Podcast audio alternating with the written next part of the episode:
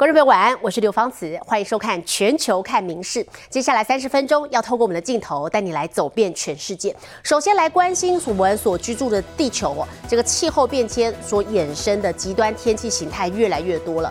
首先带来到的是中国，最近天灾频传，新疆哈密市日前就遭到沙尘暴的袭击，高达一百多公尺的沙墙，像画面这样子啊，不断的向城市逼近，刹那之间白天变黑夜。有人形容好像是世界末日场景，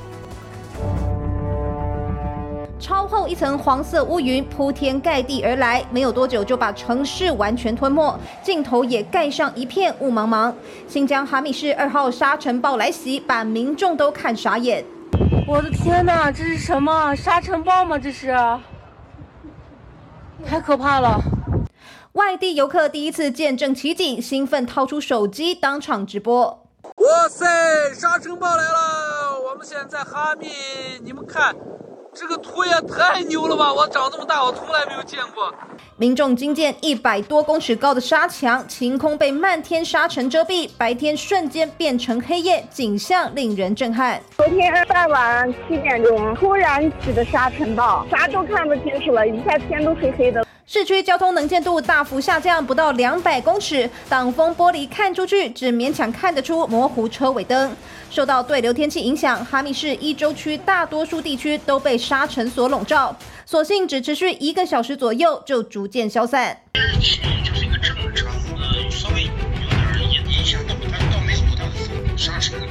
哈密市气象台当天也发布沙尘暴黄色预警信号，提醒民众多加防范。你是新闻苏克兰综合报道。除了中国，我们接着带你来到的是日本九州一带，最近受到梅雨封面影响，降下豪雨。那么熊本县等地是引发了淹水，还有土石坍塌等严重的灾情。可是与此同时，像在关东的群马县，昨天晚上则是降下了大量的冰雹，好多地方农业、温室跟车辆都因此受到损害了。好，气象厅提醒，九州一带一直到明天星期三白天，还是得必须留意每个小时五十毫米以上的激烈雷雨。封面停滞在日本九州南部一带，首当其冲的鹿儿岛地区，四号上午每小时降雨多达四十毫米以上。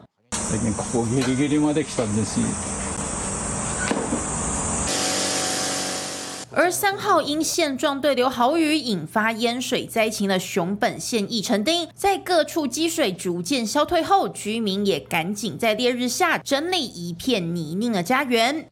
据统计，九州地区自上月二十九号起，就因断断续续的激烈降雨，累积降雨量达到五百至六百毫米之多。除了熊本地区灾情惨重，其他如大分、鹿儿岛、宫崎等地也都传出土石崩塌等灾情。而将镜头转到关东群马县的前桥市，这里则在三号晚间时，因上空大气不稳定，大量冰雹跟着暴雨一同落下，有些尺寸甚至逼近乒乓球大，不止造成一名路人头部被砸伤，当地还传出多处农业温室屋顶被砸毁，计程车公司的专属停车场内有好几辆计程车车窗破损，钣金凹陷，让业者好无奈。いやこれほどだとは思ってみませんでした。 営業もできなかったりとか、まあ、かなりちょっとショックですよね。晚，四号上午，从东京、埼玉到千叶等地，又出现超过三十度的酷热高温，其中长野温度更高达三十五度，街上行人个个热得汗流浃背。但九州地区则会持续受封面影响，直到五号白天，仍可能将出现每小时五十毫米以上的激烈雷雨，各地也必须严防土石松动，造成新一波灾情。民事新闻综合报道。而说到日本天灾啊，一定不得不提就是相当频繁的地震，像是三一一东北大地震，至今依旧令人印象深刻。那么福岛第一核电厂大量的核污水呢，当局日前也决定说要排放到大海。好，这一项核污水排放计划已经进入倒数阶段了。在今天呢，国际原能总署 IAEA 的署长葛罗西访问日本，来当面向日本首相岸田文雄递交污水排放计划分析报告。好，这个报告结果指出，日本当局只要依照现行的计划，分阶段排放，经过稀释过之后的辐射污水就不会影响到海洋生态。对此，日本当局表示，最快会从今年开始夏天开始进行污水排放。IAEA 国际原能总署署长葛罗西四号午后前往日本首相官邸会见日向岸田，亲自递交 IAEA 对福岛核电厂排放辐射污水计划的分析报告。当中指出，日本提交的排放计划符合国际安全标准，只要东京电力能按计划分阶段将污水排入海中，就不会对海洋环境造成影响。あの報告書の内容をお聞かせいただいた上で、 えー我が国として誠実にえー対応していきたいと。 It is my great honor to be able to deliver to you the result of this dedicated, scientific, impartial work that will allow you to take the decisions that you may wish to take to continue and move on to the next phase. 目前福岛核电厂厂区内一千个水槽，有百分之九十七的容量在四月时就已经装满。日本在获得 IAEA 正式背书后，最快今年夏天起就会将污水排入海中，用于排放的海底隧道也已从六月初起注入海水，进入最后准备阶段。高い透明性を持って、えー科学的根拠に基づき、まあ、丁寧に説明をし、 え国際社会の理解が一層深まるようにですね引き続き取り組んでえーまいりたい。之后，格罗西还将从七号起展开三天访韩行程，还计划会见南韩外长朴正，当面说明日本的污水排放计划。但除了日本自家渔民至今仍对排放污水保持疑虑外，邻近的中韩等国反对声浪也居高不下。未来如何消解国内外的各种疑虑，成为日本政府的一大考验。《民事新闻》综合报道。七月一号，中国推出反间谍法正式生效了。好，由于这个新法是大幅扩大了间谍行为的范围，所以外国人在中国恐怕一个不小心就可能会触法，那么遭到拘捕在当地。美国日前就呼吁美国的民众应该要考虑前往中国旅游的风险。美国国务院也发出了第三级旅游警示。鉴于七月一号中国新修订的反间谍法开始上路，美国国务院六月底也发布了第三级旅游警示，建议美国民众应重新考虑前往中国旅游。这是仅次第四级，切莫前往旅游的级别。根据这个新的反间谍法，我看处处是危险，处处是危险，啊、没有不危险，什么都危险。它这个范围太广泛了，它都可以把它装到间谍罪去。美国的旅游警示同时也包含了香港与澳门，而南韩媒体更干脆，竟直接建议南韩民众没有必要就不要去中国。旅美中国作家则说，就是因为反间谍法被无限扩大，任何人都可能被任意执法、禁止出境，甚至遭错误拘留。如果任何的国外的交往会对中共的政权产生威胁的话，他宁愿不要这样的一种交往，他也要保证他的政权的安全。在习近平上来以来，一直都把所谓的国家安全放在第一位。他所谓的国家安全，实际上不是指的整个国家的安，呃，本质上指的是中共政权的安全。除了反间谍法，中国当局日前还通过了对外关系法，威胁要对危害中国利益者采取反制措施。另外，北京还通过了制裁外国批评者的法律。基于中共跟欧美日韩这些国家的关系的好坏，它可以随时记起所谓的反间谍法来对这些国家的公民进行抓捕打击，以起到这种人质外交的作用。因此呢，你要避免自己的国民陷入这样的风险，自己的企业陷入中共这样的一种危险状态当中的话，就应当减少跟中共政权的这种交流。其实七月一号也正是香港港版国安法实施三周年，而三号香港国安处也大动作召开记者会，以违反国安法的名义再通缉八名流亡海外的港人，包括前香港立法会议员郭荣铿、许志峰以及罗冠聪等人，还说弃捕到案，每人悬赏百万港币。民事新闻综合报道。美国由于这个可以合法拥有枪支，但是也衍生了枪支泛滥暴力的问题，相当的难解，是烫手山芋。好像是最近又发生了不止一起的大规模枪击案了。过去这个星期天，东岸城市巴尔的摩就发生了两人死亡、二十八人受受伤的惨剧。好，今天费城也传出了五人死亡、两人受伤的枪击案。警方已经逮捕了四十岁的男性嫌犯，他的犯案动机还在厘清当中。好，但是哦。警方也发现他装备齐全，携带了手枪、半自动步枪，还有好几个弹夹，显然是要大开杀戒。费城金赛新社区三号晚间惊传枪击案，街头拉上封锁线，警方展开调查。现场一辆货车上可见多枚弹孔，触目惊心。What we know right now is that there are six shooting victims, four of which are deceased. Two that are stable are juveniles, a two-year-old and a 13-year-old. Uh, the four deceased victims, age, uh, their ages range from 20 to 59. Uh, one victim, we don't know who they are yet. We don't know how old they are, but they could be between the ages of 16 and 21. All of our shooting victims are male. 警方在巷子逮捕了身穿防弹背心的男性嫌犯，对方并未反抗，并从他身上搜出一把半自动步枪、一把手枪、多个弹夹以及警用无线电。另外，警方还拘禁了一名事发时向嫌犯开枪反击的男子。美国枪支泛滥，这类受害人四人以上的大规模枪击案时有所闻。前一天，马里兰州巴尔的摩才刚发生二死二十八伤的枪击惨剧，市长誓言会将枪手绳之以法。Won't stop until we find those responsible and hold them accountable. 根据相关非营利组织的资料，包含费城枪击案在内，美国今年已经发生了三百三十九起大规模枪击案。民意新闻林浩博综合报道。日本昨天公布了今年第二季的短期经济观测，那么其中大型制造业在相隔七季之后，信心指数出现了明显的增长。不过，日本各行各业的缺工问题还是可能成为影响经济发展的一大阻力。所以，不管是制造业到餐饮等产业，现在都在研究怎么样用机器人取代一般人力。日银三号公布今年第二季短期经济观测，受供应链问题逐渐解决等因素激励，大型制造商的信心指数从第一季时的一大幅上升至五，是魁为七季出现成长。而旅游服务等非制造业信心指数也攀升至二三，显见日本经济正在逐渐复苏。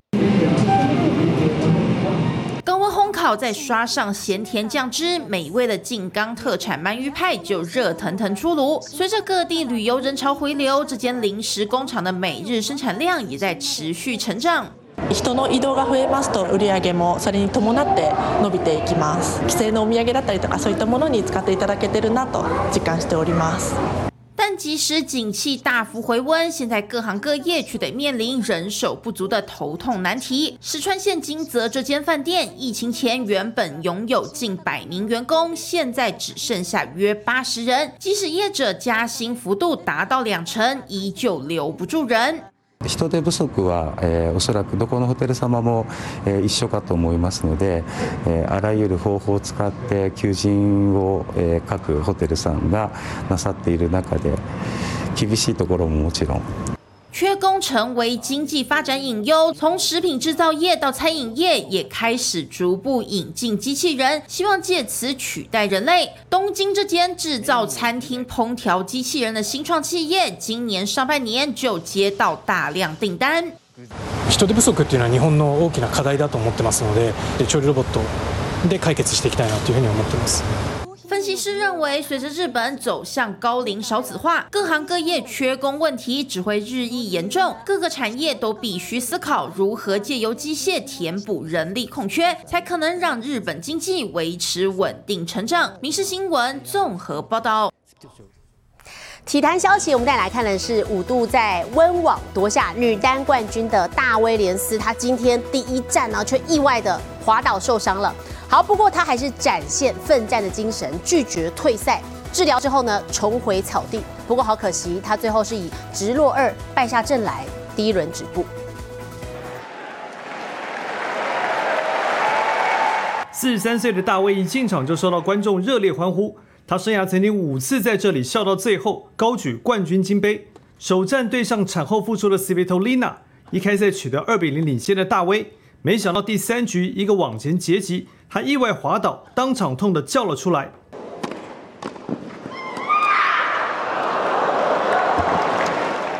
原本以为比赛会提前结束，但大威经过短暂治疗后，依旧奋战到底，但整个状态完全走样。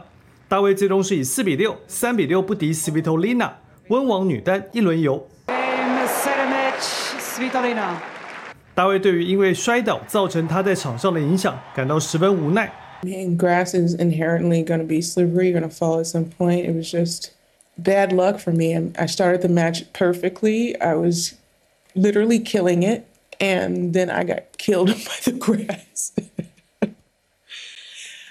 大卫将进一步接受检查，再看他膝盖复原的状况，来决定是否参加八月底的美网。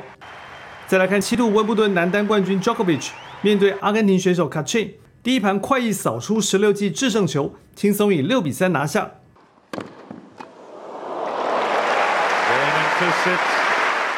比赛中还一度发生场地湿滑，乔帅帮忙清理场地的有趣画面。Djokovic 全场发出十三记 Ace，打出四十五记制胜球，完全压着对手打。最后是以六比三、六比三和七比六直落三击败对手，朝五连霸之路迈进。The fresh grass, it's amazing, amazing to be back to a dream tournament and to be able to get the first match out of the way. And uh, you know, it was a solid performance. 这场胜利也是乔帅在温网跨界的二十九连胜。明新闻王瑞、郭水成综合报道。最近国际上云霄飞车事故频传，像是在上个星期五，美国就有游客到北卡州的卡罗温兹乐园来游玩，好，结果意外发现云霄飞车的设施的支撑柱像这样子出现了一个大裂缝，好，甚至还会不时的位移。美国北卡州卡罗温兹乐园这座极限设施，号称北美最高最快的云霄飞车，安全却出现大问题。可以看到轨道支撑柱顶端竟有大裂缝，而且每次飞车经过，柱子会不断晃动，似乎已经上下分离。拍下这个惊人画面的是游客瓦格纳，他六月三十号带着家人来玩，却意外发现这个夸张景象。Noticed this issue. You were in the parking lot, happened to look up and see it, and through your head as you looked up and you realized there was a crack there. I, I thought it was a joke, and then I started looking at the other pillars, and I'm like, no, that's that's legit. I can see light through that crack. 瓦格纳立即向园方通报，尽管园方当天就关闭设施，但工作人员似乎态度消极。 There's no urgency in any of the employees, and even after they had me airdrop the video, the guest services person walked off and said, "I'll send this to somebody," and they just turned around and walked off. 消息传出，其他游客深感震惊。 It's a bit of a shock because it's. I'm just glad I wasn't on it because you know. 过了三天，州政府也出面对设施进行检查，专家怀疑裂缝是金属疲劳所致，如果一直不处理，就会出问题，恐酿成重大事故。 Machines go through this cyclic stress over and over again. That's what we as engineers call fatigue fa- fatigue stresses. And over time, if you have a problem in some area, it will manifest itself in the, in the form of a failure like that. 民事新闻林浩博综合报道。